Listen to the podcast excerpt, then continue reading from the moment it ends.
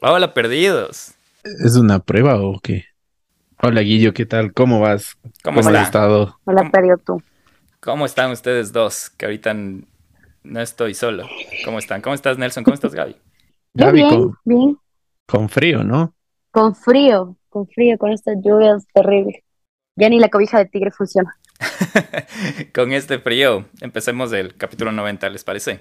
De una, dale. Vamos con todo ahí.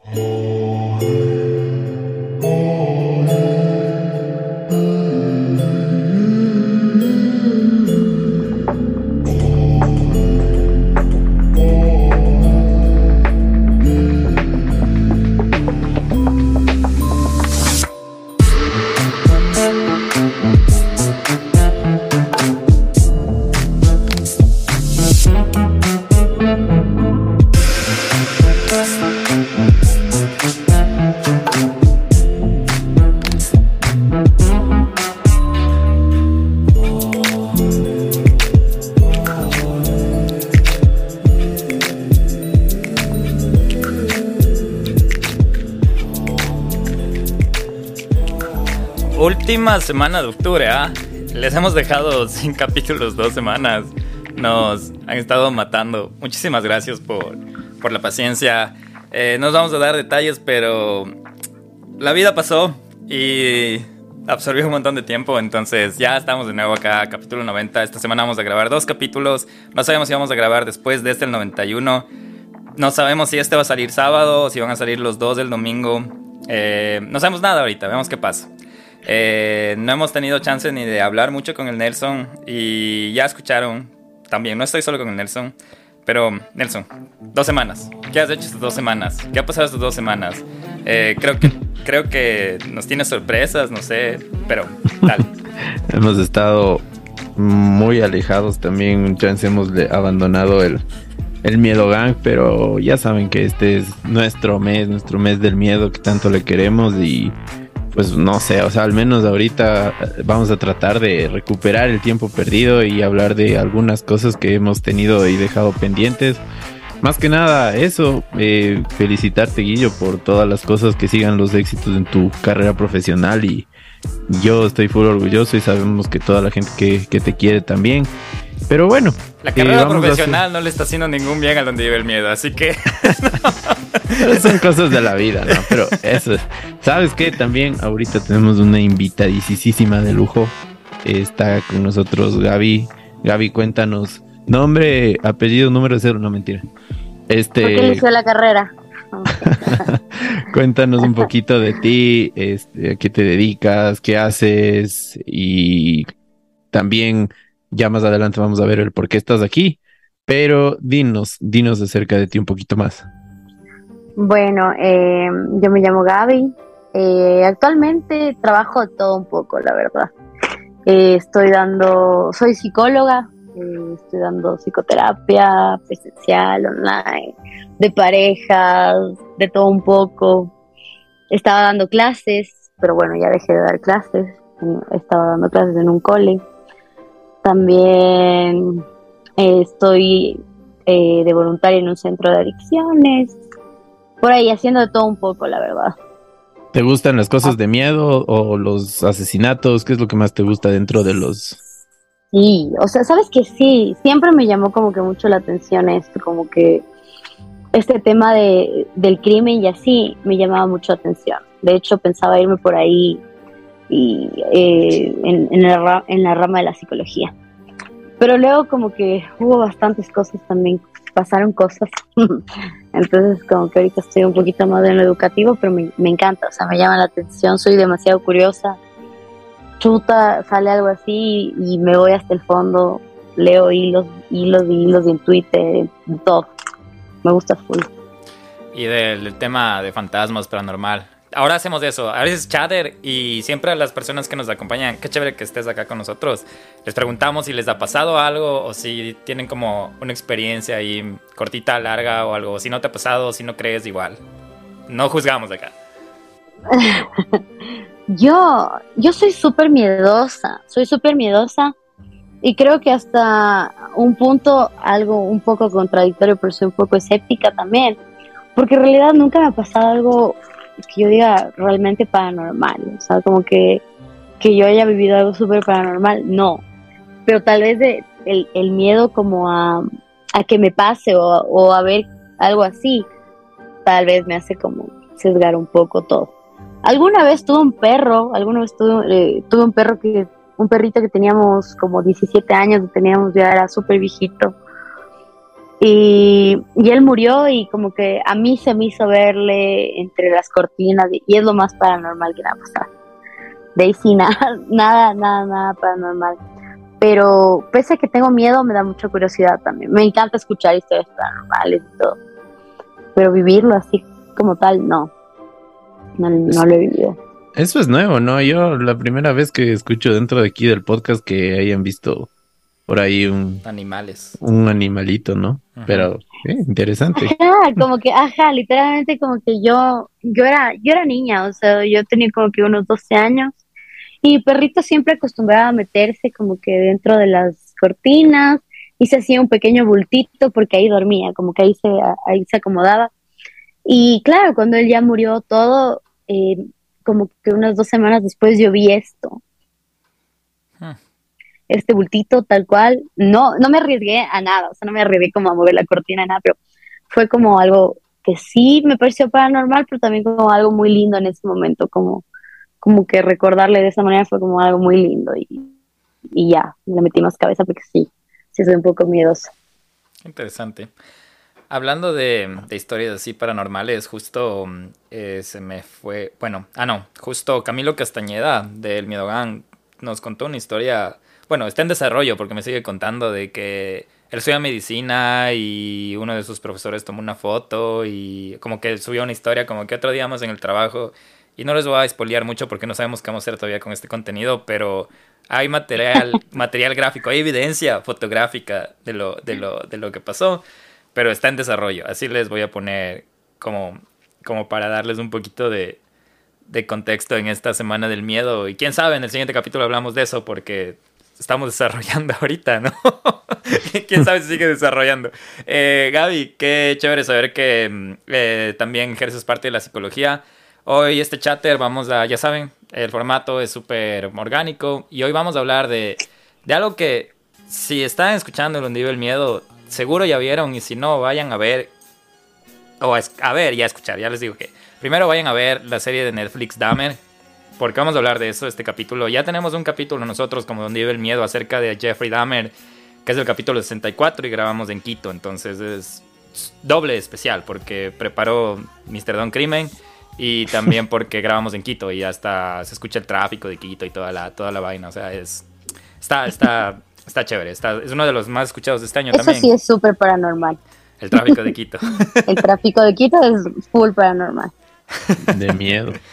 Pero, en fin, hoy vamos a hablar de eso, de la serie de Netflix de Dahmer, pero no vamos a hablar de qué se trata, ¿no? Porque ya todos sabemos de qué se trata, sino vamos a hacer como un eh, facts versus fiction, como cosas de verdad contra la ficción, de en qué acertó la serie de, de Dahmer. Porque ustedes saben que a veces cuando se crean estas películas o series se vuelven muy de, con, el, con el propósito de explotar la situación, ¿no? Aunque ya pasó hace mucho tiempo, esta serie ha tenido un montón de controversia, pero Nelson, para darles un poco más de contexto, tú sabes, eh, puedes darles como ahí una sinopsis de, la serie, de, qué se, de qué trata, o sea, de, a los que no han visto, ¿no? Que deberían ir a ver ya, pero dale, Nelson.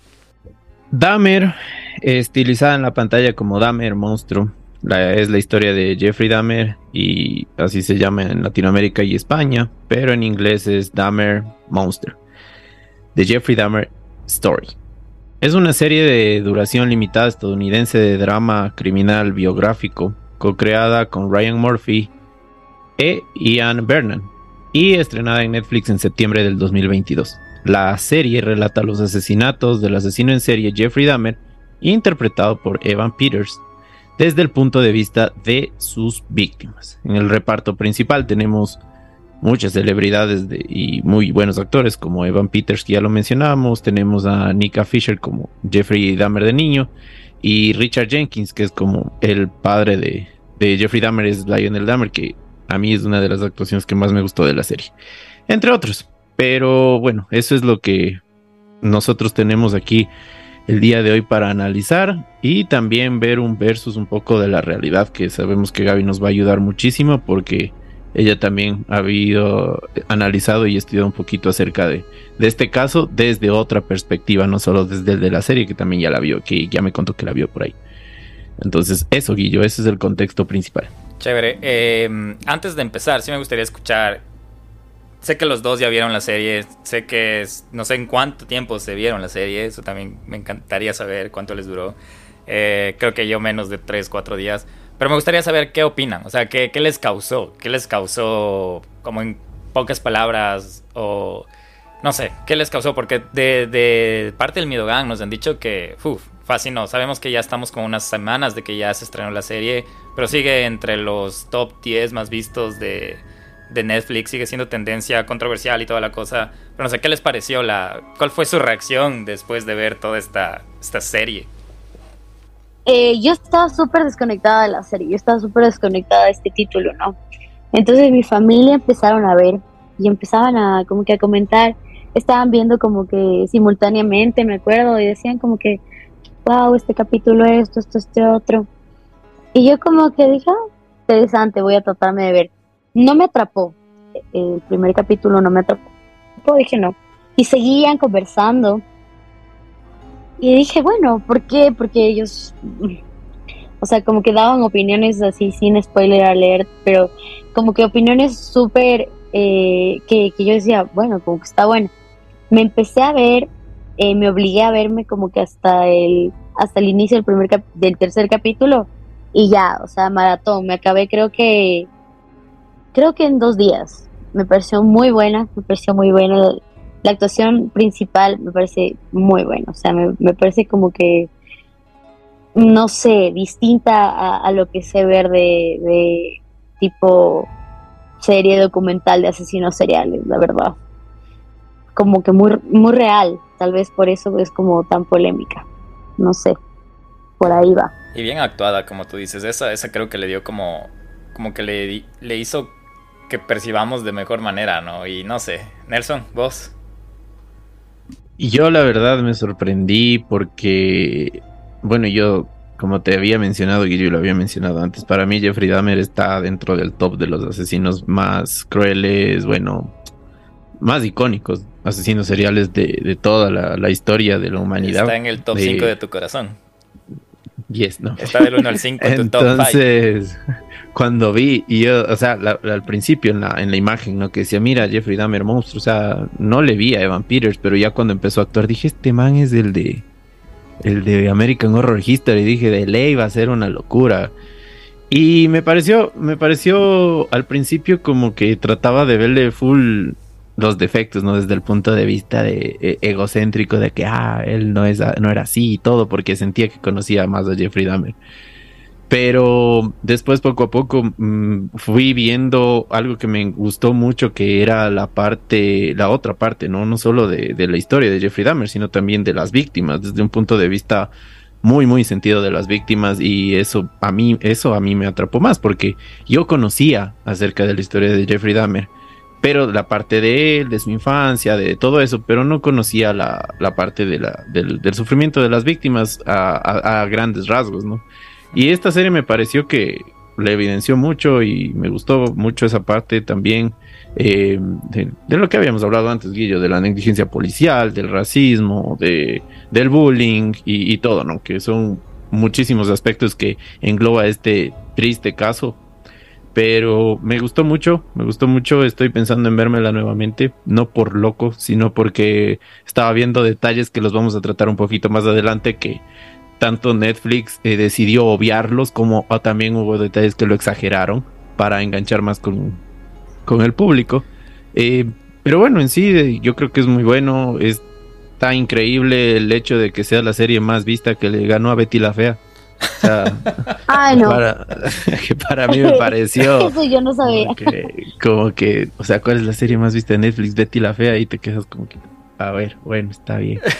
Pero de ahí, esta de aquí ha tenido millones de millones de reproducciones, o sea, no sé cuántas veces la ha visto la gente, pero increíble, me parece que es un caso triste, un caso un poco, un poco, no sé cómo decirlo, este muy muy irritante, muy tóxico también porque hay gente que no lo toma de buena manera y muy controversial, pero creo que Netflix del 2022 la partió con esto y va a pasar a la historia, así que eso. A lo bestia. Sí, sí, eh, estoy totalmente de acuerdo con ustedes dos, es bien atrapante, es bien actuado.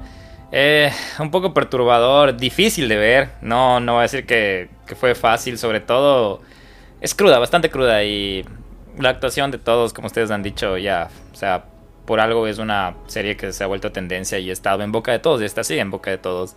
Eh, de hecho, hicimos un, par de memes en el Donde vive el miedo y reventaron así también que gracias a Donde vive el miedo gang que comparte estos mismos gustos perturbadores y que también si le tienen en el top 5 de, su corazón a Jeffrey Dahmer ya comparten los mismos gustos que el Nelson. A ver, les cuento cuál va a ser el plan hoy. Eh, yo tengo unos datos que, que pasaron en la serie, que han pasado según la biografía de Dahmer. Así que, eh, eh, Gaby, no te preocupes de spoilear todo, porque estos datos van a spoilear. Así que ya les dije antes, si es que no han escuchado el capítulo 64 ah, de donde vive el miedo, sí, no te preocupes. Spoiler de al final se muere. Sí, alerta de spoiler desde ya, entonces, em, eh, si no has escuchado nuestro capítulo, vayan a escuchar. Y si no quieren escuchar nuestro capítulo, vayan a ver la serie. La Gaby se pegó en dos días, entonces, si, si están así de mal, pueden, pueden, pueden ir a, pegarse en dos días o en, un día. Entonces yo les voy a dar estos datos. Yo les voy a dar estos datos y ustedes me dicen si es que creen que pasó o no pasó y ya yo les digo si, si pasó o no pasó. ¿Les parece? Dale, de un, está chévere. Ya, entonces empezamos eh, medio cronológicamente, pero el primer dato es que si Jeffrey Dahmer realmente le regaló unos renacuajos a su profesor. ¿Tú qué crees, Gaby? No. No. yo sí, de una, no. ¿Falso o verdadero? Los dos dicen falso. Yo digo falso. Ok, les cuento. Mientras vemos a Dahmer crecer y tratar de encajar en la escuela, hay una cena en la que regala a uno de sus maestros un vaso con renacuajos. Esto se basa en hechos reales, y Dahmer se molestó porque los renacuajos fueron entregados a un amigo y mató a los renacuajos poniendo aceite de motor en el vaso. Van perdiendo voy uno, van cero. No, yo no juego porque yo sé lo que pasa, ¿no? Pero van los dos 0-0. Pero sí, eh, aparentemente fue cierto que le regaló unos renacuajos a su profesor. Pero yo creo que también, Gaby, tú has escuchado en lo que es psicología, esto de la crueldad animal tiene que ver, ¿no? Con, la parte del desarrollo de los... Ajá, o sea, hay, hay algo súper, súper como destacable aquí, y es que muchas veces cuando te hablan de patología y sobre todo de patología un poquito de las que presentan los asesinos seriales y así, el, el primer signo es este, ¿no? Como matar animales y eh, como, matar la mascota de la casa, por ejemplo, o, un animal que era del barrio, un animal que todo, todo el mundo le conocía, o no tener esta como piedad tal vez ante la muerte de, un, de una mascota. Entonces es algo que sí realmente eh, nos señala un signo como de alerta, ¿no? Como una red flag para el futuro. Pero no siempre es totalmente como que se cumple, pero sí, sí en, en, en casos como la esquizofrenia sí, como que sí es algo que, que se ve. Ah, interesante, ¿no? Porque sí, en el, hablamos de los renacuajos de la serie, ¿no? Como tal. Pero yo entendía que él, bueno, ya no, les voy a, tratar de, explicar más porque tienen que ver.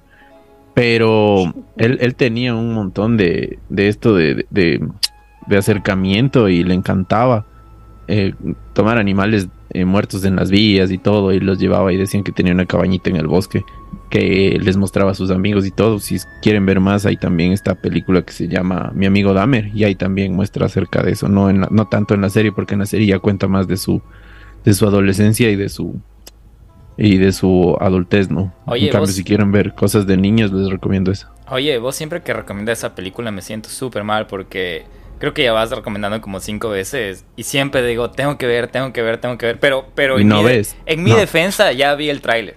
Entonces, estoy, estoy cerca, estoy cerca porque... Sí, estamos a un paso ya, estamos a un paso de, de ver mi amigo Dahmer. Pero vi el tráiler y se ve buenísima, se ve buenísima. Y ha sido basada en, en una, una como biografía, como una novela gráfica, algo así, ¿no? Sí, Y- es como un cómic. Exacto, y de uno de sus amigos, basado en la historia de uno de sus amigos de la escuela. Entonces, veía en este tráiler y re- veía como review de esto, que es como la versión Disney de, de Jeffrey Dahmer. Entonces, sí, sí, tengo que, tengo que ver esa, esa, esa peli.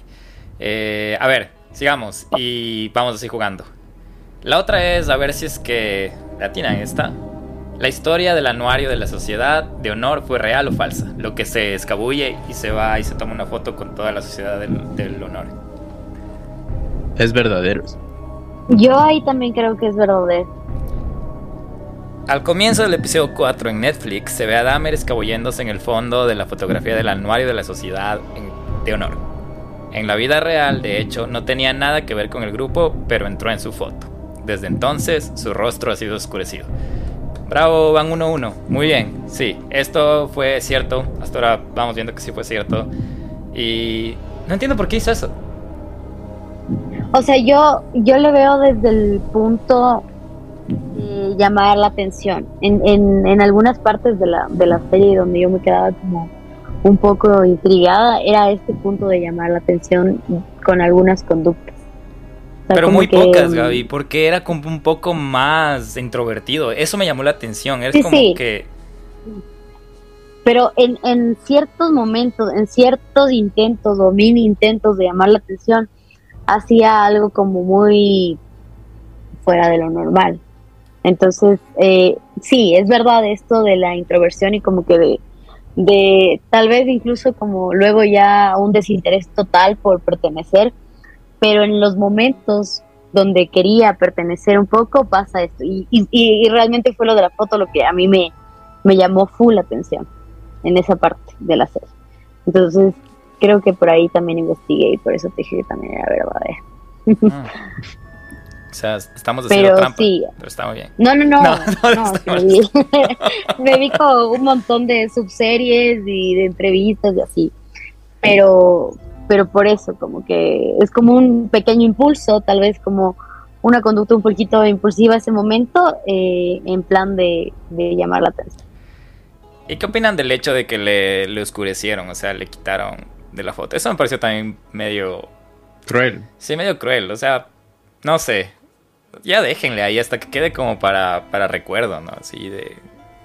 No sé, creo que se ve Claro, peor no, ahí creo que creo que era suficiente con no ponerle el nombre, pero ya tacharle, o sea, Sí, y vamos a poner la foto original en el Instagram porque se nota clarísimo que está oscurecido. No es que hicieron como un Photoshop o algo así, sino es como tapada la cara. Como Le sens- tacharon. Exacto, sensorizada o censurada, sensorizada. Censurada la, la, la cara, algo así. Pero no sé, que... No sé si me dije... No sé, como que esta decepción también de, no sé, como conmoción social también puede ser. Es como, ajá, como tratar de solucionar algo muy denso haciendo una cosa como te tapo la cara, listo. Así nadie, nadie te recuerda. No, Ya lo hubiera dejado, la Sí. verdad. sí, Pero- creo que tal vez no lo tomó muy a bien también, por Sí, eso. No lo tomó muy a bien. Sí, no lo tomó muy a bien. ¿Qué opinan de que si Dahmer bebió bolsas de sangre mientras trabajaba en el centro de plasma sanguíneo de Milwaukee? Hay una escena en Mm, donde... no, falso. ¿Falso? ¿Tú dices falso? Nelson. Sí, falso. Eh, sí, no, creo yo. No, no, no, no, no. Aquí no hay sí, no. Aquí no hay sí. O sea- Eh, o sea, vea verdadero, no sé. Ya después nos describe. Verdadero. A ver, Gaby dijo falso, Nelson dice verdadero. Esta está un poco ver, capciosa. Pero hay un paréntesis aquí, o sea, digo que es falso que se llevaba y se tomaba. ¿no? Ok. Les voy a leer... Pero inicio. Les voy, a, tra- les voy a leer otra vez el hecho. Dahmer bebió bolsas de sangre, bolsas de sangre mientras trabajaba en el centro de plasma sanguíneo de Milwaukee. Gaby, tú dijiste Ay, que sí, no. verdad. Tú dices que no. Nelson dice que sí. Última palabra. No, Ya, tú dices no, que cambio, es verdadero. no. Nelson, los dos dicen que es verdadero. Sí. Ok, los dos perdieron. Porque en el episodio 4 Siguió a Dahmer después de que consiguió un trabajo con flebotomista, como flebotomista en el Centro de Plasma Sanguíneo de Milwaukee y en un giro inquietante trajo una bolsa de sangre para beber. Pero según los informes, los agentes de policía en la vida real le encontraron tratando de beber un frasco de sangre en el techo del centro, pero terminó escupiendo. Por eso les dije que es un poco capcioso. Nunca bebió bolsas de sangre. Quiso beber un frasco de sangre en el mismo lugar, pero le encontraron los policías y él había vomitado la sangre. O sea, intentó, pero no fue como todo este tema romántico que vimos en la serie que por poco y se baña en sangre. Así que no dudes otra vez más de tu respuesta, no te dejes influenciar por el Nelson porque estabas en lo correcto pero ahora estás en lo falso, en lo, en lo incorrecto. ¿Qué opinan de esta, de escena? Este, este es mucha influencia. o sea, mira, ya el intento, creo ya analizándolo un poquito más allá, es otro signo de alerta súper fuerte. Ah. Como que súper, súper fuerte.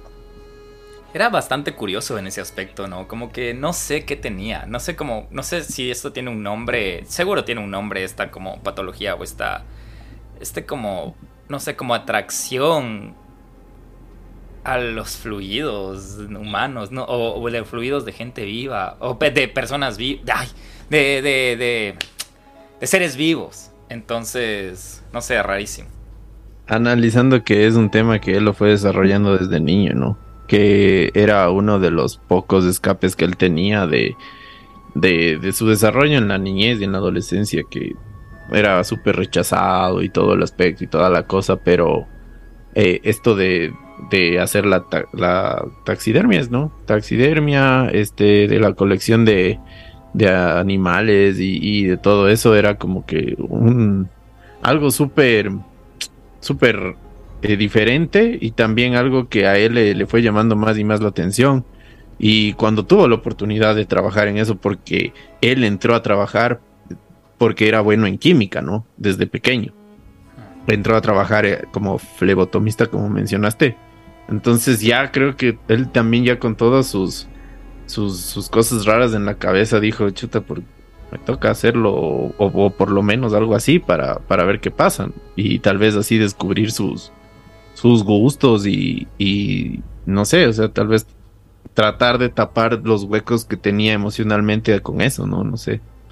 Es, difícil meterse en la cabeza de este man también. Sí, es interesante. ¿A ustedes alguna vez les tocó hacer como en el colegio la disección, la del, disección del cuy? ¿Alguno de ustedes? O la, sí, o disección de... A mí me tocó de algunos animales, pero no sé si a ustedes les tocó. O sea, a mí me... Yo sí full, la verdad. Por ejemplo, me tocó hacer de un cuy que, sube, que fue súper triste, la verdad, porque le tuvimos una semana antes en el curso, le pusimos nombre, chuta, nos turnábamos, le tomamos fotos y todo, todo muy como... O sea, en tu colegio ya le hicieron ya... Tu colegio ya Empezaron con palomas, o sea... no, o sea, empezábamos con palomas, o sea, como mi profe de biología en ese entonces Sé que ahora ya no se hace, pero era como que muy, muy de eso, ¿no? Entonces empezamos con una paloma, la verdad como un poco visual, un poco, sí divertido, y lo digo así como que, porque era un poco más de tendones y de cosas así, y, y como que la cara de la paloma en sí no daba mucha ternura. Pero en el tema del cuy sí fue la verdad súper, súper fuerte para todos. Yo, te, yo tenía compañeras que lloraban, que decían como que no, hagamos otra cosa, hagamos una exposición en vez de esto y todo. Igual lo hicimos, me acuerdo que igual lo hicimos con este profe y no era tan, tan aceptado. Claro, tenía compañeros como que les gustaba estar con una patita ahí molestando y todo, pero también como que les daba pena el momento de hacer la ¿Y qué edad tenías? ¿Qué edad tenías cuando, cuando te tocó Date cuenta que era, yo, yo creo que estaría en un séptimo de básica, o era súper chiquita. Ajá, y en mi colegio se hacía esto. Y me acuerdo que en la colección de, de, mi profe de biología había fetos, había como que cosas súper extrañas. Ahorita que, ahorita que me puedo pensar, no me, no me había puesto a pensar en eso. Como que yo digo, ahora como que hacerlo me parece algo como súper fuera de lugar. y súper innecesario. Yo les preguntaba esto. Con todo lo visual que hay. Sí, sí, yo les preguntaba esto porque, mm, verás, y eso me llamó a mí personalmente, cómo, y tal vez tú ahí tienes más idea de esto, pero cómo se desarrolla la sensibilidad del ser humano y hasta cómo cambia el carácter y los sentidos. Porque a mí me tocó hacer la disección del QI cuando estaba en segundo curso, que era, que 10, no, 11, 12 años, ¿no? Sí, ¿no? 11 o 13. Bueno, por ahí. Esa, esa edad. Y en esa época yo estaba full curioso, full curioso de saber qué es lo que está dentro del cuy. Y no, no estuve, no estuve como jugando con el animal ni nada, pero de mi grupo, porque ni siquiera era un cuy por clase, sino hicimos grupos y teníamos el cuy. Y de mi grupo, eh, mis amigas, mis compañeras estaban súper tristes, algunas unas dos fueron a llorar. Y yo estaba como que súper como motivado a, cumplir la tarea. O sea, cogí, le dormí al cuy. Eh, yo fui la persona que le, abrió al cuy y toda la cosa. Y yo fascinado en esa edad. Fascinado, viendo todo. Eh, me acuerdo clarísimo que vi hasta como le, nuestra profesora increíble también. Eh, y no, me enseñó, era al lado mío enseñándome cómo debo hacer para no dañar ninguna vena fuerte y tratar de ver cómo el sistema funciona mientras está vivo el animal. Y eso pasó en segundo curso. Eh, lo hicimos, eh, no, no tuve ningún trauma, no me sentí triste, no me sentí nada de eso, más bien súper como que educacional y toda la cosa. Pero ah, cuando yo estaba en, quinto curso, nos tocó volver a hacer la disección del cuy. Y yo no pude. Yo no pude. No pude. Eh, yo fui como nosotros con Nelson crecimos en restaurantes, nuestros papás sabían dónde conseguir en el mercado los cubis, entonces ellos traían, yo fui el que le llevó al colegio y todo, pero yo una vez ahí, no pude. El proveedor. No pude, no pude, no pude, me sentí súper mal, estaba súper triste, estaba... O sea, le veía y no pude, no pude. Yo tuve que hablar con, mi profesor y le dije, no puedo, lo siento, pero no puedo hacer, no puedo hacer, no, no puedo, no... Y era, en parejas esta vez y yo y éramos químicos, yo me gradué de químico biólogo, entonces era como que eso lo tienen que hacer. Como era mi misma profesora, yo le dije como que, Miriam, lo siento, pero no voy a hacerlo, no, no me siento bien. Y ella también tuvo, creo que fue el único de, la clase que no lo hizo. Y después al final fuimos hasta regalar ahí por el, por el valle, porque yo estoy en el valle. Y entre el, cuando lo logramos regalar, una señora decía, bueno, tal vez tiene el mismo destino, ¿no? Pero no va a ser en mis manos. No, mentira. Pero a eso voy de que, de que cómo cambia. Yo te juro, me sentí tan triste ese momento cuando ya estaba más grande y de niño no tenía todavía como desarrollado tal vez esa empatía, verás. Y sí me hace pensar como que estaba súper enfocado en la parte educacional, pero también medio muerto eh, por dentro. Pero ya no estoy así, ya no. No, o sea, eh, eh, justo creo que como que vale aclarar esto. Este, este signo de como que de matar animales y así que les digo que puede generar una señal de alerta para algún trastorno mental y todo esto. Se va más allá al hecho de que no es cualquier animal, primero, o sea, no es cualquier animal, eh, es un animal que por, por, lo general son mascotas de casa, que sabes que, que a alguien dentro de casa le va a causar algún dolor, porque ya hay cariño, porque ya hay un vínculo con la mascota, etcétera. Entonces, se va también un lado por eso. Y lo que tú hablas de niño eh, es algo muy normal porque o estás como muy curioso, tus sentidos como que súper así, eh, como algo muy educacional y es cierto. A mí se me murió mi perro eh, que les decía que se me apareció. Era un perro muy querido, ese era un perro que le conoció todo el mundo. y me acuerdo que cuando mi sobrino tenía que unos cinco años, no sabíamos cómo explicarle que se murió el perrito de la casa y que, y que bueno, que era algo muy natural y así. Y él vino y lo destapó, me acuerdo, le estaba en una bolsita, lo destapó y no le causó como gran, como, como gran impresión, fue como que, ah, ok, está duro. Entonces no es que falta de empatía, sino que tal vez en ese momento la comprensión real de lo que estabas haciendo no, no era tan fuerte a, claro, cuando ya estabas en quinto curso, ¿no? Eh, de que ya sabías que incluso estabas causando un dolor o que el animalito estaba sufriendo. Y eso es lo que también hablábamos. Incluso en estas disecciones tratábamos bueno, de, de, no, de no hacerle sufrir, o sea, yo me acuerdo que le dormían y toda la cosa y, y no hay este factor de hacerle sufrir, o sea, no hay este factor de, de ver sufrimiento real de un animalito que es lo que te conmueve y la y lo que ya llama un sentimiento. Sí, Entonces es más por ese lado. Y era bien lindo, ¿verdad? O sea, ahorita mientras estás hablando me estoy como que acordando de... Te juro, era, era, encima no era como que el típico así amarillo con blanco, era, era negro con blanco. Era un cuy exótico. Era, era, era, no sé, loco, era, era súper bonito. Yo la abrí, me acuerdo que estaba, no, no la abrí al cuy, no, pero abrí la caja cuando ya teníamos que hacer y le vi ahí tan, tan, o sea, era, era bien. Y después de abrir la caja y verle ahí todo bonito, o sea, sin saber lo que le va a pasar, cacha. Entonces, y todo ahí solo, y te juro, y no sé, no sé, no me quiero ni... Bueno, no, no, bueno, vivió unos días más, pero... No llores, Guille. No sé, es que me acuerdo y era... No, yo no podría ahora, no. Ni por, ni por cosas de la... Ni por honor a la ciencia o lo que sea. Pero ya. Si fueras veterinario. No, ni... No, no podría, no podría, sí, te juro, no. Imagínate ahí solo mirándote, solo mirándote y... No o sea, exacto. O sea, sería como, mira, ahorita que me viene ahorita a la mente un poco. Entonces, chuta, recontra nada de empatía, cogía gallinas y va de una, otra, le despellaba y tal. No sé, o sea, cero eso. Yo creo que es como que un poco si es que hay vínculo, hay un, hay una especie de emoción con el animalito, es distinto, es distinto. Y eso es, no sé, como que esa es la, la diferencia que se marca. Oigan, hablando de eso, cuando eh, fue la pandemia, como yo trabajé ahí en el EQ911, hubo una alerta que había una persona que estaba decapitando perros en la Carolina y gatos y dejaba ahí los, los animales así como, o sea, cortados y no había las cabezas.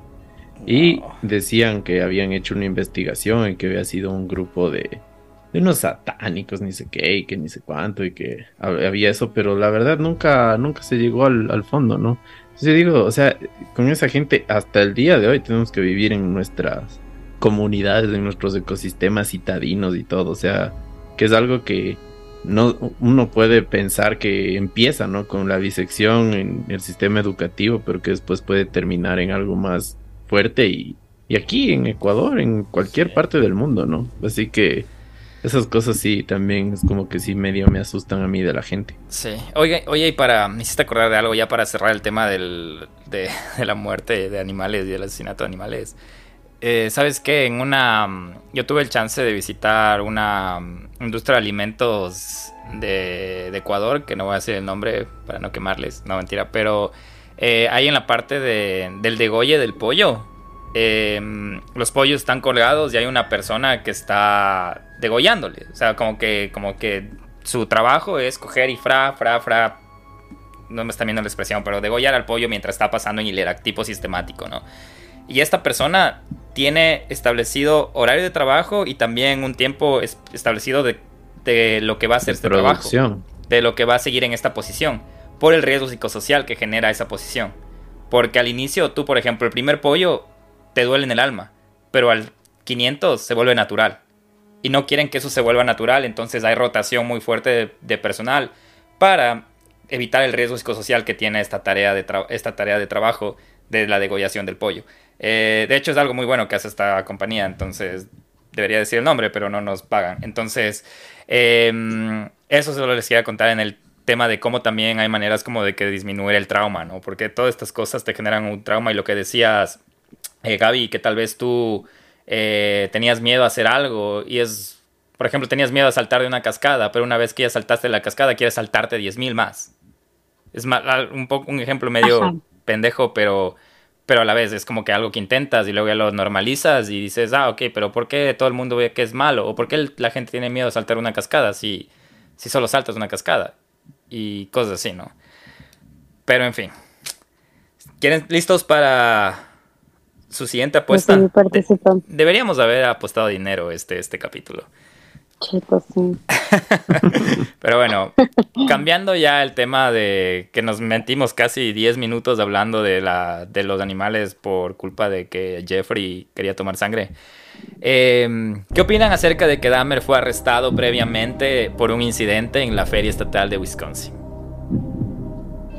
Verdadero. Ah, esa parte, esa parte. ¿Verdadero? Falso. Nelson dice verdadero. Mm, Sabes que yo creo que fue verdadero. Si no, si no me equivoco, fue verdadero. Última palabra. Sí. Última palabra. Ok. Jeffrey Dahmer recibió una multa de 50 dólares por exposición indecente en la feria estatal de Wisconsin. Lo echaron de una casa de baños donde lo acusaron de drogar a dos clientes. El gerente de la casa de baños también testificó en su juicio. Según Showitz Cheat Sheet, Dahmer fue acusado de agresión sexual y tentar a Somsak Sintasofon en septiembre de 1988. Recibe un año de prisión con liberación laboral y cinco años de libertad condicional. Somsak era el hermano mayor de la víctima de Dahmer, Konerak. Aquí está hablando de dos temas luego de que lo de la exposición en la feria estatal que ustedes acertaron. Está hablando acerca de lo que pasa más adelante, ¿no? De que él trata de drogar a uno a otra, a otra víctima y escapa, ¿no? Y también fue arrestado por eso, pero eh, su, su, sentencia fue muy leve por ese, por ese hecho. Y aquí hay algo que creo que es uno de los temas más importantes que trata de, de recalcar la serie, ¿no? Y no sé, Gaby, ¿qué piensas? Que hubieron muchos indicios para tratar de atraparlo a él pero no sucedieron por este tema de la raza, ¿no? De que él era un hombre blanco y privilegiado y que tenía un montón de argumentos para poder seguir coexistiendo con la sociedad.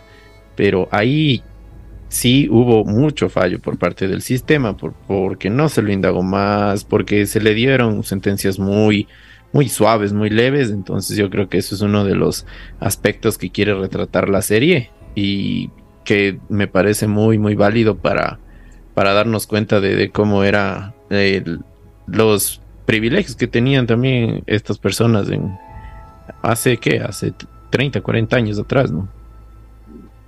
O sea, yo me acuerdo de este evento en especial porque creo que es el único momento en, la serie donde se le ve a él un poquito fuera de, de, un estado de conciencia normal. O sea, fuera de estado, tiempo, momento, él estaba literalmente como, bueno, no, no alucinando, pero estaba fuera de conciencia en ese momento. Entonces es algo que si ya se generó un arresto por esto, eh, obviamente aquí ya había un montón de, de como que red flags, pero no se hace nada, exacto, como que hablando desde el privilegio y todo, como que no se hace nada. No sé si por desconocimiento también un poco de, cómo encasillarle, porque ha sido súper difícil encasillarle, incluso ya cuando ya le, ya le aprenden y todo, o sea, súper difícil llegar como que a saber qué es lo que realmente pasa con él. Pero ya había bastantes señales de que podía ser muy peligroso. Y no, o sea, como que se, se de totalmente esto. Sigamos porque estamos bien conversadores hoy y me queda un montón de cosas para ver si es que... Todavía me quedan mucho. ¿Quieren apostar entre ustedes dos?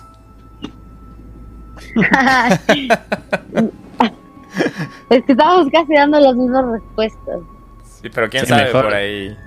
Por ahí uno, uno gana y otro pierde. Eh, ahí vemos, ahí vemos. Ok, vamos al siguiente que dice... Jeffrey Dahmer fue detenido por la policía cuando tenía restos humanos en su automóvil. ¿Verdadero o falso? Verdadero. Yo quiero pensar que es falso. Ok, tenemos un verdadero y un falso. Según el testimonio de Dahmer que obtuvo el New York Times, los agentes de policía lo detuvieron después de que mató su primera víctima, Stephen Hicks, de 18 años, en 1978. Convenció a los agentes que lo dejaran ir a pesar de desviarse mientras estaba conduciendo a las 3 de la mañana con bolsas de basura con los restos de Hick en su asiento trasero. Punto para Nelson. Qué terrible. Para Gryffindor. Punto para Gryffindor. Eh, muy bien, sí, esto ya es algo que no solo le pasó a él, no, le pasó también a Ted Bundy que, que lo detuvieron y tenía ahí todo su kit de, asesinar en, en, su, en la cajuela y toda la cosa. Pero hemos hablado de esto un montón, de estas cosas que pasan mucho de, de que, no sé, imagínate cuánta gente no está llevando algo ilegal cosas así, solo es como que, ok, sigue, sigue. Pero había sido porque el policía le había dicho que él no quiere dañar la vida a un chico prometedor blanco y bla, bla, bla, como lo dice la serie, que fue verdad. ¿Eso fue verdad? Sí. Ah, Entonces, por eso también... ¿Estás ahí? Sí. sí, sí. Yo, yo lo iba a detener, pero no. Sí se te nota la edad. yo lo iba a... No, pero en verdad, sí, es, era, es otra de las cosas, de los aspectos que trata, ¿no? Que hasta pasar hasta en estos días que, hay policías, que lo que pasó aquí recién, que hay, ahí habíamos hablado, Guillo, en el anterior capítulo, que hay algunas policías que dicen, no, bueno, es que me va a tocar hacer un reporte y es muy de noche y bla, bla, bla. Imagínate a las 3 de la mañana que lo detienen, por supuestamente andaba eh, sinuosamente y lo encontró un poco borracho y él había dicho que sí, que sus padres habían tenido este problemas y que se estaban divorciando y que él estaba triste y que estaba llevando la basura y bla bla bla. Entonces, medio sospechoso, ¿no? Por lo menos tratar de ver. Pero creo que ahora los protocolos de la policía son muy diferentes, tanto aquí como allá en Estados Unidos. Porque, cuéntanos, Guillo, ¿cómo, cómo es la policía allá cuando te detiene. ¿No te han detenido todavía? No, nunca. No, no, no me han detenido todavía. O sea, no, o sea, primero son muy diferentes físicamente, entonces es como que también Aquí también no hay el hecho de, del soborno, ¿no? Del arreglemos, de, aquí no hay eso, aquí no hay eso, entonces... Eh, bueno, por lo menos que yo sepa, no lo he intentado tampoco, pero no he escuchado historias como en Ecuador, ¿no? Que en Ecuador lo he hecho, lo siento. Eh, ya no lo hago más, ya no lo hago más. No sé si voy a editar esa parte, pero ya no lo hago más. Lo hice una vez porque, porque no es, no, ah, no, porque no fue mi culpa. Estaban buscando, eh, estaban haciendo batidas y ya saben cómo son. El... Pero sí, eh, acá es diferente. Han visto en las películas, es muy parecido a eso. Están... Ah, está un poco... Es verdad que a veces también pasa el abuso policial, entonces es un tema bastante de, cuidado, que tal vez hasta puede servir para un... ahora un para un capítulo. Por eso se creó este movimiento Black Lives Matter y todas esas cosas, por, por el abuso policial. O sea, yo, yo sabes que creo que sí, todo esto totalmente válido, pero también en cierto punto tal vez un porcentaje pequeño de, de una pequeña racha de suerte. Como que, ok, mire, sí, tal cosa y listo. Siga, siga. Pasó. O sea, no tanta suerte, en, no creo que en el, en el caso específico de Dahmer, como que en todo lo que pasó fue una racha de suerte. Tal vez lo de esto de, de esta vez que le detuvieron en el auto, siento que sí fue una pequeña racha de suerte y listo pese a que le vieron, pues todo fue como que es que él también era muy convincente, o sea, hablando desde, yo estaba viendo el testimonio de, de, la abogada de él, que, que, ella decía como que en realidad yo tuve que irme a, a, bueno, a la escena del crimen y realmente era una locura, o sea, no podía creer que a la persona a la que yo, con la que yo hablé, que me pareció súper convincente, súper consciente en tiempo, espacio, hora, en su manera de hablar, todo, o sea, era realmente algo que ella no podía creer. Entonces también, también viene ese punto, ¿no? Como que la tranquilidad y todo con lo que hablaba. Y...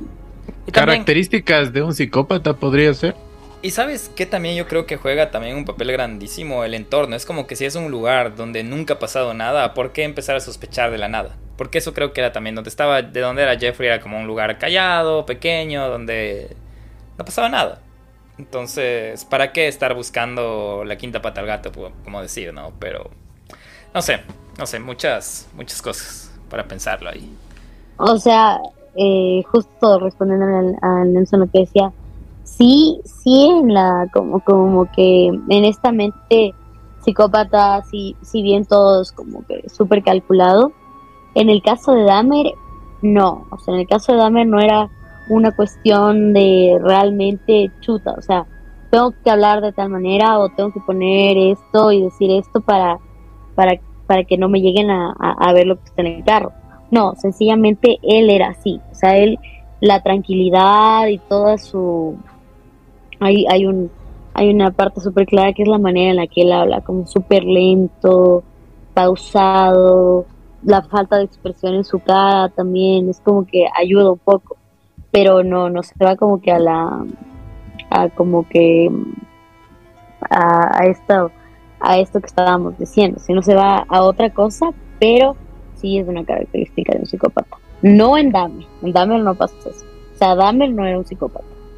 De todos los trastornos millón que le podemos poner y que la gente no llega a ponerse de acuerdo, el psicópata no era. O sea, el psicópata es uno de los que no es. Mm. Porque ahí hay una fuga o hay como un, eh, un como un momento donde te desapegas de la realidad. En este caso, él todo el tiempo estuvo apegado a la realidad, consciente, consciente, todo, todo. Entonces, como que ese, ahí se hace una, un, tal vez un diagnóstico diferencial. Pero sí es algo muy parecido, como que puede llegar a ser confundir. Mira tú. Qué bueno, qué bueno que no estamos solo discutiendo Nelson y yo de esto porque ya hubiéramos hablado de cualquier cosa. Gracias. Gracias Gaby por, por estar aquí. Eh, siguiendo con el verdadero falso. El Club 219 es real y Dahmer fue allí. ¿Verdadero o falso? Chuta. Verdadero. La discoteca de. Ah, la discoteca que iba. El club. ¿Verdadero? Verdadero. ¿Los dos dicen verdadero? Claro, yo sí. Yo sí verdadero. Ok, vamos a ver. En el programa se ve a Jeffrey Dahmer visitando el bar Club 219 y recogiendo a varias víctimas antes de llevarlas de vuelta a su apartamento. Club 219 era un verdadero bar gay en Milwaukee y Jeffrey Dahmer lo visitó. Según el proyecto de historia LGBT de Wisconsin, el Club 219 abrió sus puertas en febrero del 81 y fue ampliamente reconocido como uno de los mejores lugares de la zona. Sin embargo, el club está cerrado hoy. Su popularidad comenzó a declinar cuando se abrieron más bares en el área y después de que se reveló al público que Dahmer a menudo recogía víctimas de aquí y luchó por hacerse cliente. Muy bien los dos. Era cierto, existió el bar. Eh, creo que aquí no, no creo que tenemos mucho que ahondar, ¿no? Solo que qué triste que había muchas personas que iban a pasarla bien y, y acababan mal, ¿no? Sí, sigamos con el siguiente a ver cómo, les va. Sí le ubican a Glenda Cleveland, la vecina, ¿no? Sí, sí, sí, sí. Y aquí va la pregunta. Glenda Cleveland vivía en los apartamentos de Oxford, de Oxford. ¿Conoció a Dahmer? ¿Verdadero o falso? Verdadero. Nelson dice verdadero. Gaby dice falso. Última palabra. A ver, conoció, a ver, ¿conoció a Dame? ¿Conoció y vivía en los departamentos Oxford? Falso. Falso.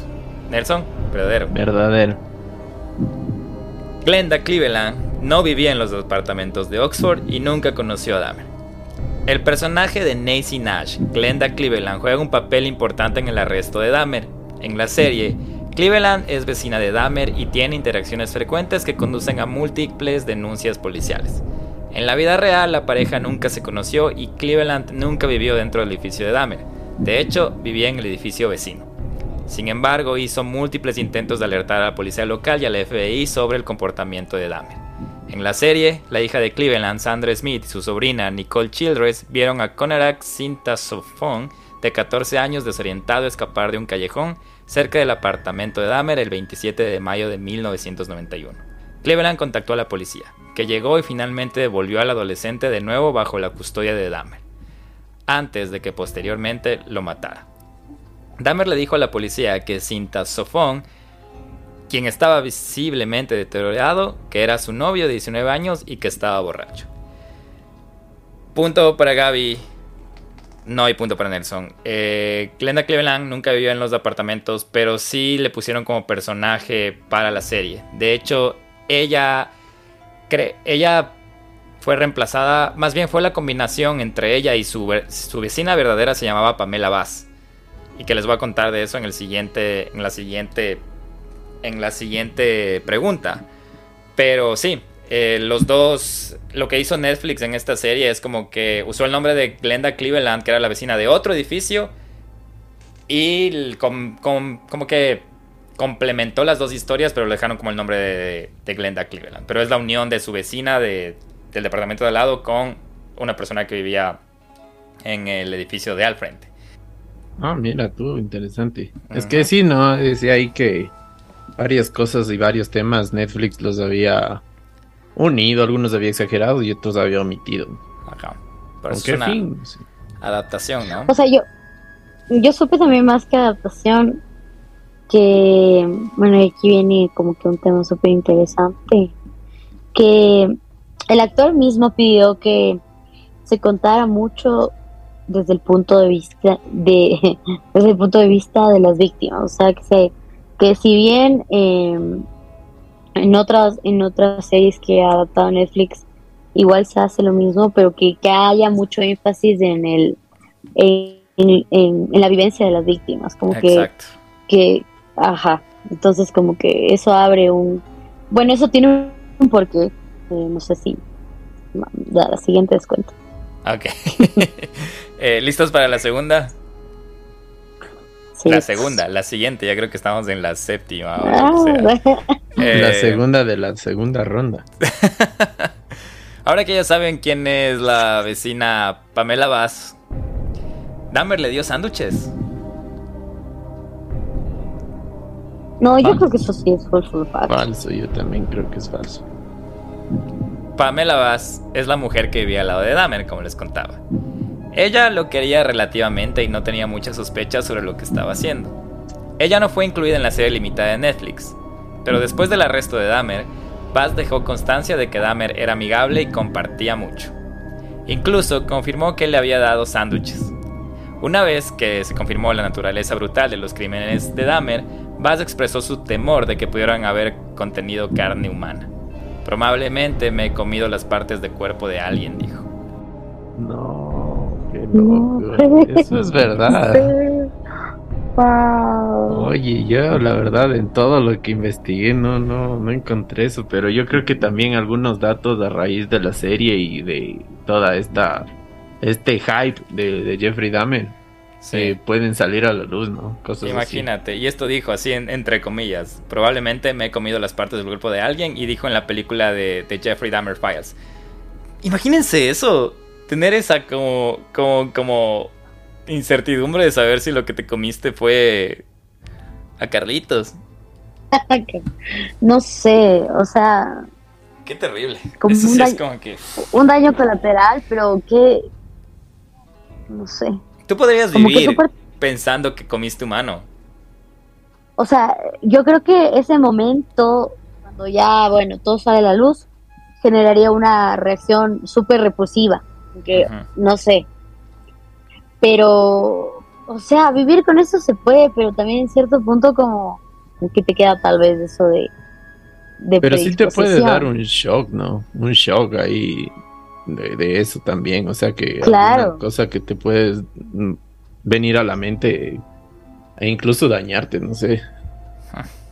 O, tal vez, no sé, volver a hacer que no coma cierto, tal vez nunca más comer carne animal ni de nada por el estilo, no sé. Ok, los dos perdieron en esta, ¿no? Lastimosamente sí. Sí. En la vida se gana a veces y en la vida se pierde más. Eh, siguiente. La policía devolvió a Conerak Citasonfone al departamento de Dahmer. Conerak fue la persona que, bueno, uno que lo vemos en la serie que uno de los primeros o de los pocos que o muchos que Jeffrey Dahmer intentó zombificar. ¿Qué opinan ustedes? ¿Creen que la policía lo devolvió a su departamento? ¿Verdadero o falso? Verdadero. Verdadero. Verdadero. En una escena impactante vemos a Conerak de 14 años escapar del departamento de Dahmer, cubierto de sangre después de haber sido drogado. Dahmer le dice a la policía que son novios y Conerak es un adulto. Esto sucedió en la vida real, y es cierto que la vecina, Glenda Cleveland, sí, estaba allí, y luego llamó a la policía para plantar sus preocupaciones. Aquí es cuando les unen, porque ella vio todo eso desde el departamento de al frente. no era la vecina directamente. Y hay la llamada que se escucha hasta en la serie de Netflix. Pero sí, eso también es bastante controversial y bastante frustrante cuando, como lo retratan en la serie. Eh, fue uno de los momentos en los que yo más frustración sentí por, por el hecho de la negligencia policial. No sé qué sintieron ustedes ahí. O sea, a mí me pareció como una, como burlar es, burlar ya, o sea, estar tan cerca de poder identificar todo esto y, burlar en cierto tipo diciendo, ¿sabes qué? Sí, él es mi novio, eh, ta, ta, ta.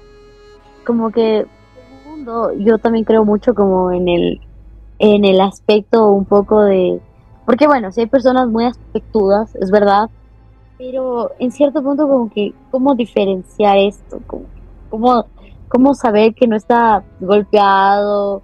Porque si hay un abuso realmente, tú lo puedes ver a, simple vista, a menos de que, no sé, esté súper cubierto, ¿no?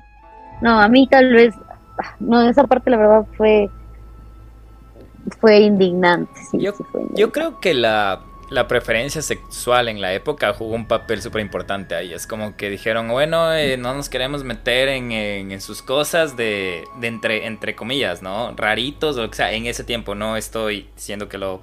La gente que me conoce sabe que no opino nada de eso. Eh, pero eh, creo que eso jugó un papel bastante importante en el que, ok, ustedes a sus cosas, no queremos involucrarlos con sus cosas, porque de hecho hay la grabación real de cómo ellos, estos dos oficiales, después de, devolverle a, a Dahmer, al chico, y dejarles en el departamento, es como que se burlan entre la policía, como diciendo, ¿qué pasó? ¿Qué fue ese llamado? Como que, ah, no, es que eran dos pedazos de bla, bla, bla, que estaban pasándola bien, ya les dejamos de ahí, pero de hecho, vamos a tomarnos, a pegarnos una ducha ahorita porque se puede pegar algo, alguna cosa así. Entonces creo que eso jugó un papel. Y es lamentable, es triste, ¿no? Porque 2022 y también, ya no como antes, pero hay, sigue pasando, ¿no? Y, y no sé, ese prejuicio, ese, no sé. Em, pero sí, Nelson, ¿algo que acotar acá o seguimos? Yo creo que por, no sé, por más que que haya en esa época habido este como esta este ¿cómo es esta palabra? El prejuicio. O sea que, que, la cultura como que estar en contra de, una cultura o algo así o con una minoría. No sé cómo. De una minoría. Bueno, ya, eh, creo que todos deberíamos tener empatía de primero somos personas y ver que una persona esté sufriendo y todo, tratar de ayudarle de la mejor manera, de hacerlo lo posible, ¿no? Lo que esté en tus manos, o sea, porque uno nunca sabe cuándo puede ser la última vez que se le vio a la persona. Y lo vimos en este caso de la chica esta eh, de, la, que pasó que hablamos con de María Belén Bernal que eh, quizás los policías que estaban ahí adentro no tuvieron la empatía y por varios y N factores no pudieron ayudarle y quizás ahora estuviera viva. Así que ustedes, las personas que nos escuchan, tienen la oportunidad de ver que otro ser humano está en peligro, sufriendo, o sea, traten de hacer lo posible, porque podríamos ayudar a mucha gente.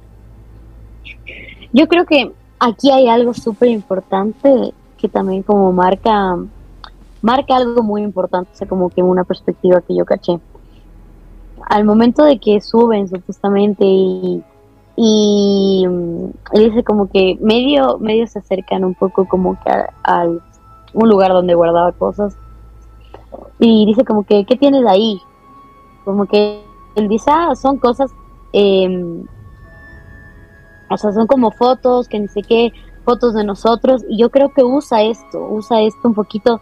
Ahí sí vi como un poquito como para para ocultar y como para para pasar desapercibido. Entonces como como que quieren ver. Inteligente, o sea, súper inteligente también el, el tipo. Ok. Siguiente. Dahmer acosó a los miembros de la familia de sus víctimas. Acoso verdadero. ¿Verdadero? No, falso. Última palabra. De los dos. Nelson dice verdadero. Yo sí. Tú dices falso. Ok. En el episodio 6, Dahmer se burló de los familiares de sus víctimas. Y como se muestra en el capítulo, sí, llamó a las familias por teléfono y les dijo que dejaran de buscar a sus seres queridos desaparecidos. Así que punto para Nelson. No hay punto para Gaby. Sí llamó a acosar a sus familias. Sí. A mí, de hecho, eso es una de las cosas más crueles que me parece de Jeffrey Dahmer, más allá de todas las cosas que hizo del canibalismo y todo eso. Él llamó no solo a una, sino hay en el informe de, de las.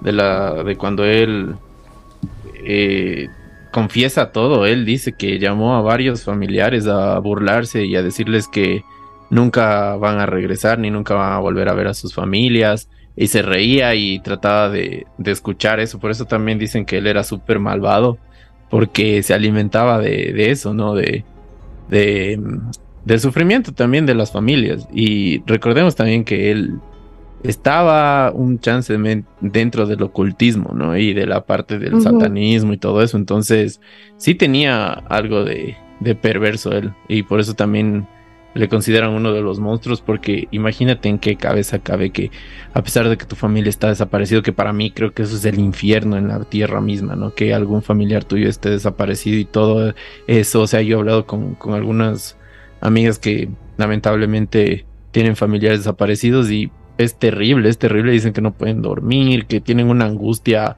horrible todo el día, que no, que no les permite, no pueden ni siquiera tragar saliva eh, durante horas. Entonces imagínate que él encima de eso les llama, les llamaba y les preguntaba, les decía que no van a volver a ver a su familiar, que alguien les había matado, que él tenía información de eso, solo para escuchar a ver qué dicen. Entonces, horrible, horrible. Por eso también una de las reacciones de, de no sé si, si vieron ahí en, en la serie de la, de la hermana de una de las víctimas que se vuelve ahí como como súper, súper estresada y le empieza a decir, ¿quieres ver una loca de verdad? Y todo eso, entonces... Y de hecho, esa escena, como la, la ven en la, en la serie, es igualísima a la de verdad. Ajá, igualita. Sí, si van y buscan en Google pueden ver que son prácticamente idénticas. Entonces, de hecho, esa iba a ser otra de sus preguntas, si es que era, era había pasado esa escena y toda la cosa, pero ya se adelantaron. Muy bien. Ganaron 10 puntos. un bonus. Sí, un bonus. Sigamos. Dahmer a menudo mostraba a las víctimas la película El Exorcista 3. ¿Verdadero o falso? Verdadero. Nelson. Verdadero. Los dos, última palabra. Verdadero. Sí, verdadero. Durante su entrevista con Inside Edition, Dahmer confirmó que mostró a sus víctimas la película El Exorcista 3. Me sentí tan desesperadamente malvado y pervertido que en realidad obtuvo una especie de placer al ver esa cinta. Esto dijo Dahmer y también que no le gustaba sentirse malvado y aunque se trataría de superar esos pensamientos y el deseo de, de matar, finalmente se dio por vencido. Hacía lo mismo viendo la película de Star Wars, se sentía como el emperador Palpatine. Dentro de esta les tengo otra pregunta. ¿Usaba lentes de contacto o no usaba lentes de contacto? ¿Verdadero o falso? ¿Qué, ¿Qué, eh. opina? ¿Usaba o no usaba? Yo creería que sí, como que... Pues estás en lo correcto, sí tenía, sí se ponía lentes de contacto porque quería tener los ojos del emperador Palpatine. Y esa fue su única razón por la que él quería ponerse lentes de contacto. ¿Tú sabías de esto, Nelson? Sí, sí, de hecho en la serie eh, pasan muy pocas escenas, ¿no? Con lentes de contacto, pero dice que lo usaba bastante, incluso para salir a la calle o también cuando iba a la discoteca y todo, utilizaba bastante sus, sus lentes de contacto y le encantaban. Mira, eso no sabía, por ejemplo. Ajá, en la serie como que solo en una, solo en una escena sale con lentes de contacto. Yo pensé que era falso, le soy sincero, yo pensé que era falso, pero cuando estaba revisando me sorprendí al saber que era verdadero. Tal vez son las únicas veces que se presenta una especie de alteración de la, del pensamiento en, él. Son de las muy poquitas veces que se presenta alteración de pensamiento, porque en realidad él está muy, muy claro en todo. Como les digo, es muy difícil. De hecho, no hay un solo diagnóstico que, que le calce, por decirlo así. Siguiente. Eh, en el capítulo 1 de la serie conocemos uno de los primeros personajes que conocemos es Tracy Edwards, que es prácticamente el que se salvó y por lo que le encarcelaron a Jeffrey Dahmer básicamente. Y aquí va la siguiente, verdadero o falso, fiction versus fact. Dahmer le dijo a Tracy Edwards, quiero escuchar tu corazón porque me lo voy a comer. ¿Verdadero o falso? Verdadero. Nelson. Yo, creo que falso. Falso. Durante su testimonio, Tracy Edwards confirmó que Dahmer entregó la siniestra advertencia antes de que finalmente escapara con vida de la casa de Dahmer. Le dijo, quiero escuchar tu corazón porque me lo voy a comer. Punto para Gaby. No, hay punto para O sea, o sea, sí, sí hay una trampita por aquí, pero ¿Le quieres dar el punto a Nelson? Puedes regalarle tu punto a Nelson. No, no, le quiero regalar. O sea, no, no, cero, cero. Solo acotar aquí. Pero la cosa es que, que él, él sí se volvió un poco, o sea, él sí se traumó un montón. Entonces, en cierta parte, como que hace su lógica que le haya dicho algo así. Porque él se traumó un montón. Creo que incluso leí que, que le metieron a prisión o bueno, o, o, se metió en el mundo de las drogas, algo así. Creo que sí, creo que era más del mundo de las drogas, ya algo súper fuerte porque él se traumó un montón. Es que imagínate. Él eh, terminó siendo, ¿cómo es? Un mendigo. ¿Ah, Estuvo en la calle varios años y también robaba y todo. O sea, es que imagínate también ese, ese, trauma. trauma post, ¿cómo es ese shock post-traumático del man, o sea, de liberarse de una situación así, em, te empiezas a, a figurar de que por qué te salvaste y toda la cosa, ¿no? Full denso. Estamos ya llegando a casi al final de estos Facts versus Fiction, y este es el penúltimo. En la serie de Netflix podemos ver a Evan Peters que usaba anteojos durante el juicio. En la vida real, en el juicio real, ¿Dahmer usó anteojos durante su juicio o no? ¿Qué opinan? Eh, no. No usó. Ok, Nelson. Verdadero. No usó. ¿Piensas que no usó? No, o sea, sí usó. Sí usó. Tú dices que sí usó lentes, Gaby dice que no usó lentes. Ajá. El asesino acusado Jeffrey Dahmer no usó los anteojos de aviador característicos por los que fue reconocido durante su juicio. Durante una entrevista con Inside Edition, Dahmer dijo, me sentí incómodo mirando a alguien a la cara. No quería ver la cara de nadie con claridad. Me ayudó a desvincularme de lo que estaba sucediendo. Punto para Gaby. No usó los lentes, los característicos lentes de Jeffrey Dahmer. Entonces, pero por lo menos hay un poco de conciencia, ¿no? No creo que tal vez... No sé. No sé por qué en ese momento ya... Más bien de conciencia, un poco de evasión, ¿no, Gaby? Ajá, como que yo creo, hay muchas personas que dicen que realmente hubo un arrepentimiento, que incluso por eso participó como que eh, activamente con, con, la policía para poder encontrar los restos y así. Pero no sé en qué punto esto es, bueno, cuando hablamos de un trastorno mental eh, o de alguna, algún, algo muy fuerte, no, no sabes en cierto punto si es real, si es manipulación, si es que es también meterse en un aspecto de, bueno, yo estoy súper arrepentido y, vender esto, porque eh, entre todo lo que él vivía entre todo lo que se puede destacar para poder llegar a un análisis psicológico de lo que le pasaba, de lo que le pasaba, perdón, él, buscaba mucho la aprobación, él buscaba mucho la aprobación de, de, su, de su papá, por ejemplo. Entonces, en todo esto, ya a nivel social, ya viendo que tal vez no hay un escape, viendo que realmente eh, estaba siendo confrontado por, por todo lo que, lo que él sabía que estaba haciendo en un estado de conciencia normal, eh, ya bueno, entonces como que ya, ya no hay escapatoria, bueno, me va a presentar como una persona tal vez que, que colabora con la policía, que está súper arrepentido, que no puede...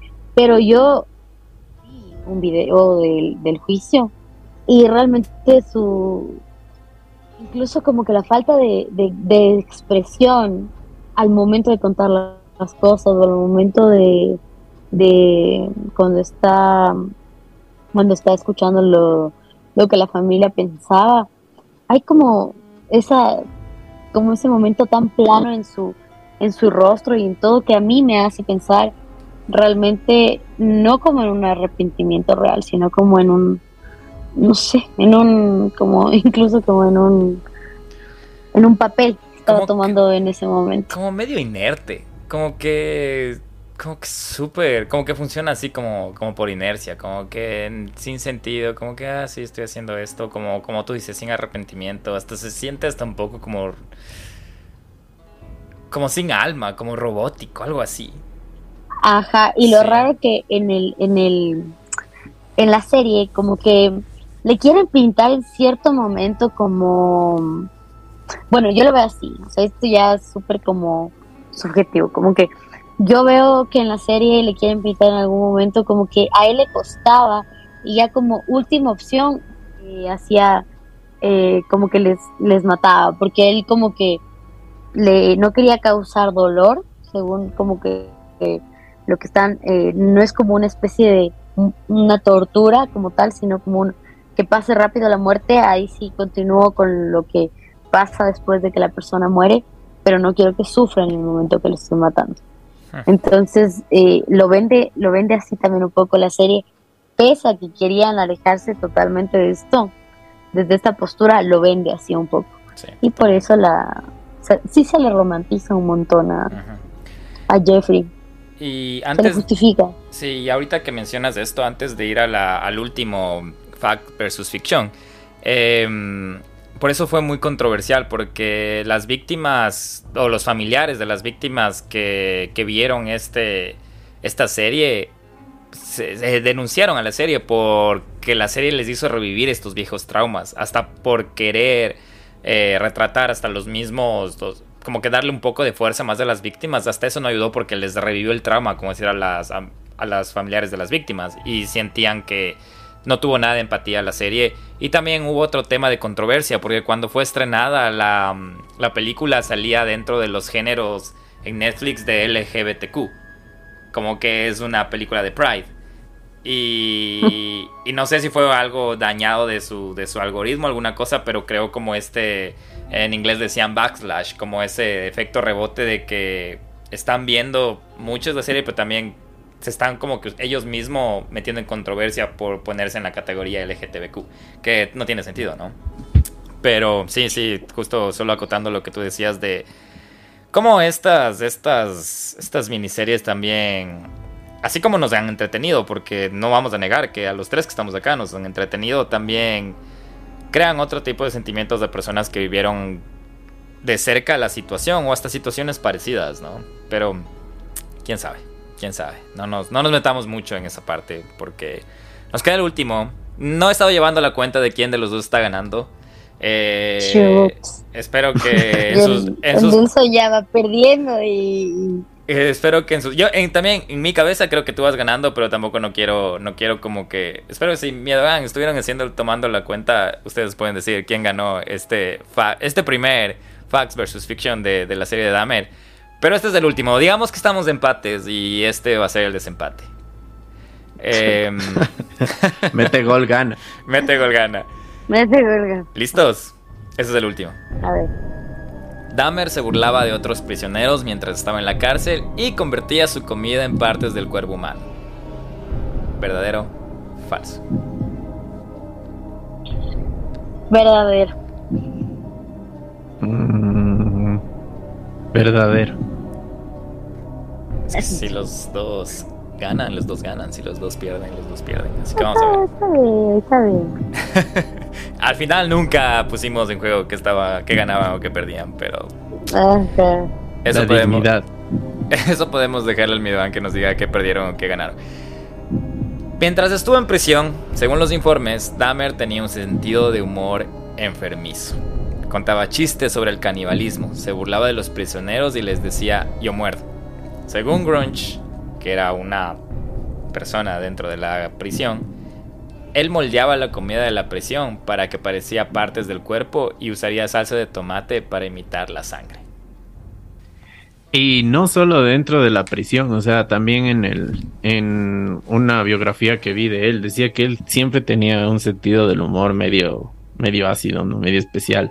Y que eso no retrató la serie de Netflix, que había habido muchísimas historias que él tenía un sentido del humor medio medio extraño. Y otra de las cosas también fue que él estaba una vez eh, en la cárcel y había enviado como una carta al periódico de la cárcel diciendo que era, era, hubiera sido bueno hacer un grupo de caníbales dentro de la cárcel a, forma de chiste y él había mandado una carta, o sea, él, él como decía Gaby antes, él, quería llamar bastante la atención desde este punto de vista y de, estas bromas tan pesadas, pero él también era muy bromista en, en el colegio y ahí también van a poder ver, no sé, en otras películas que él hacía. Mi amigo este Dahmer, mi amigo Dahmer no sé si han visto esta película que se llama Mi amigo Damer. Eh, sí, esa misma. Es, bastante buena. Yo no la he visto, pero ya lo voy a ver. Eh, no, yo tampoco, ¿sabes? Pero justo, justo por eso respondí verdadero, porque yo por ahí leí, no me acuerdo si leí o, vi, pero decían que desde el cole, por ejemplo, él se burlaba de, de sus compañeros de colegio que tenían alguna discapacidad de una manera muy cruda muy ácida, que a la gente como que sí le llamaba la atención, pero no, no una atención como que de risa o cosas así, que sino como que hasta cierto punto, hasta, hasta siendo adolescente, como que creo que hay algún momento donde dices, no, ok, eso no está bien, o sea, por más que, por más cualquier situación que tú creas, hay, hay como una limitación humana donde dices, ok, hay cosas de las cuales no me voy a burlar porque en serio no me dan chiste o, o en serio como que por qué o para qué. Entonces yo por ahí leí que desde el cole hacía como esta, estos intentos de llamar la atención burlándose de la gente que, que tenía algún tipo de discapacidad y en la cárcel también y, bueno, y de, y de ahí también nace algo súper loco que es cómo se muere, ¿no? no, increíble y ya eh, bueno, no, no creo que hubo un ganador definido, a menos que alguien nos diga y ya lo vamos a revisar. Y al, yo creo que debemos hacer algo que el que adivina primero, Guillo, quién ganó de los dos, tenemos que hacer una mención o algo por el específico, así que. Sí, la, la verdad, producción falló, fallaste producción, fallé. Eh, para, para, tomarles las, poner... La verdad no pensé que iba a estar tan reñido y sí estuvo muy reñido. Eh, en el mundo todos somos ganadores, todos somos perdedores. Eh, gracias Gaby por acompañarnos, en serio nos diste un montón de, acotaciones de extras eh, un poco más basadas en, tu experiencia, conocimiento. En tu conocimiento y te agradecemos un montón por, como te digo, por darte el tiempo por estar acá con nosotros otra vez. Eh, creo que ya se dieron cuenta, nos hacía falta grabar capítulo más de una hora, entonces y se viene otro que mm, van a tener por doble, por triple esta, este, este domingo. Muchísimas gracias por esperarnos, Miedo Gang. Gaby, no sé si quieres contarles algo más al Miedo Gang. si me contaste, nos contaste que das terapia, no sé si pueden, quieres pasarles tus contactos o dónde te pueden encontrar para el hecho de terapia. Sí, claro, no sé, te puedo, te puedo pasar para que le pongan en la, en la descripción. Entonces vamos a etiquetar a a Gaby en la descripción para que le vayan a seguir o vayan a escribirle si quieren algún tema de terapia. Eh, Nelson, ¿algo más que nos quede antes de, irnos? No, muchísimas gracias a todos por siempre escucharnos y también por compartir con nosotros eh, sus historias. A veces también las leemos o también lo que les gusta o también nos suenan por ahí un dato extra siempre y, y también nos, nos corrigen en muchas de las cosas. Así que eso es lo chévere de, de donde vive el miedo porque a veces nos faltan, tampoco es como que sabemos todo y nos, ustedes nos dan como que también esa, ese, ese adicional que nos faltaba y todo. Y no, muchísimas gracias Gaby por estar aquí. Qué chévere contar con tu opinión desde el punto de vista profesional, como lo dijo Guillo, y también desde todo tu conocimiento. Y también gracias por todo el tiempo que, que nos diste aquí, como que un poco más de, de luz de lo que, de lo que sabíamos acerca de esta serie tan controversial y tan, tan exitosa, ¿no? Así que eso esperamos también que podamos contar contigo en un futuro muy cercano y, y que chévere, que espero que, que hayas disfrutado también un poquito de esto y nada, pues yo creo que con eso estoy completo, agradecido siempre con toda la gente que nos escucha y con todo su cariño. Y con el de arriba. Eh, y con el de arriba. Eh, entramos a la cuenta regresiva de los últimos capítulos de Donde Vive el Miedo Podcast. Capítulo 90. Capítulo. El, empezamos desde el 10 para que se acaben. Entonces, gracias. Ya mismo se acaba el año también. Pero que tengan un bello Halloween. Ya saben dónde seguirnos en arroba donde vive el miedo. Ahí tienen todos los links dentro de, del link, valga la redundancia. Y que tengan un bello fin de semana, feliz Halloween. Eh, este capítulo sale el 30, así que mañana es Halloween, cae el lunes, pero ojalá se hayan disfrazado, hayan fiesteado. Ya no hay mucho COVID, así que ya no tienen, ya no tienen expertos, ya no tienen excusas, así que que la hayan pasado bien. A mí me encanta el Halloween. Eh, Alonso también. Qué pena no estar juntos. No sé a ti, Avi, si te gusta el Halloween. Antes de irnos, ¿tienes planes para Halloween o no te gusta el Halloween? O, sea, me, gusta, ¿sabes? Lo que me llama la atención. Recién vi a un Pennywise por ahí, recién estaba en el semáforo y como que, te juro, a plena luz del día, una pequeña historia. Eh, yo estaba ahí y estaba disfrazado eh, un Pennywise. Entonces como que yo de verdad decía, ojalá no me coja el semáforo al lado de él, porque qué miedo. Y era plena luz del día. Un disfraz demasiado increíble, como que dije, qué bacán, o sea, qué bacán yo creo que va a haber muchos Jeffries, la verdad, de disfraz. Va a haber un montón, apuesto. Conozco un poco de, de, lo, de los noveleros que somos como ecuatorianos. Pero eh, eso, o sea, sí me gusta, veamos si me invitan a una fiesta ahí para disfrazarme. Y gracias, chicos. No, ¿de qué gracias, Me queda, me queda debiendo porque yo gané, entonces la próxima. sí, ya vemos, ya vemos cómo, cómo resolvemos esto eh, tras vestidores. eh, mi que tengan una bella noche, una bella tarde, bello día. Ya nos vemos otra vez. Gracias por esperarnos y tengan bello Halloween por dos. Adiós. Chao. Chao. Adiós.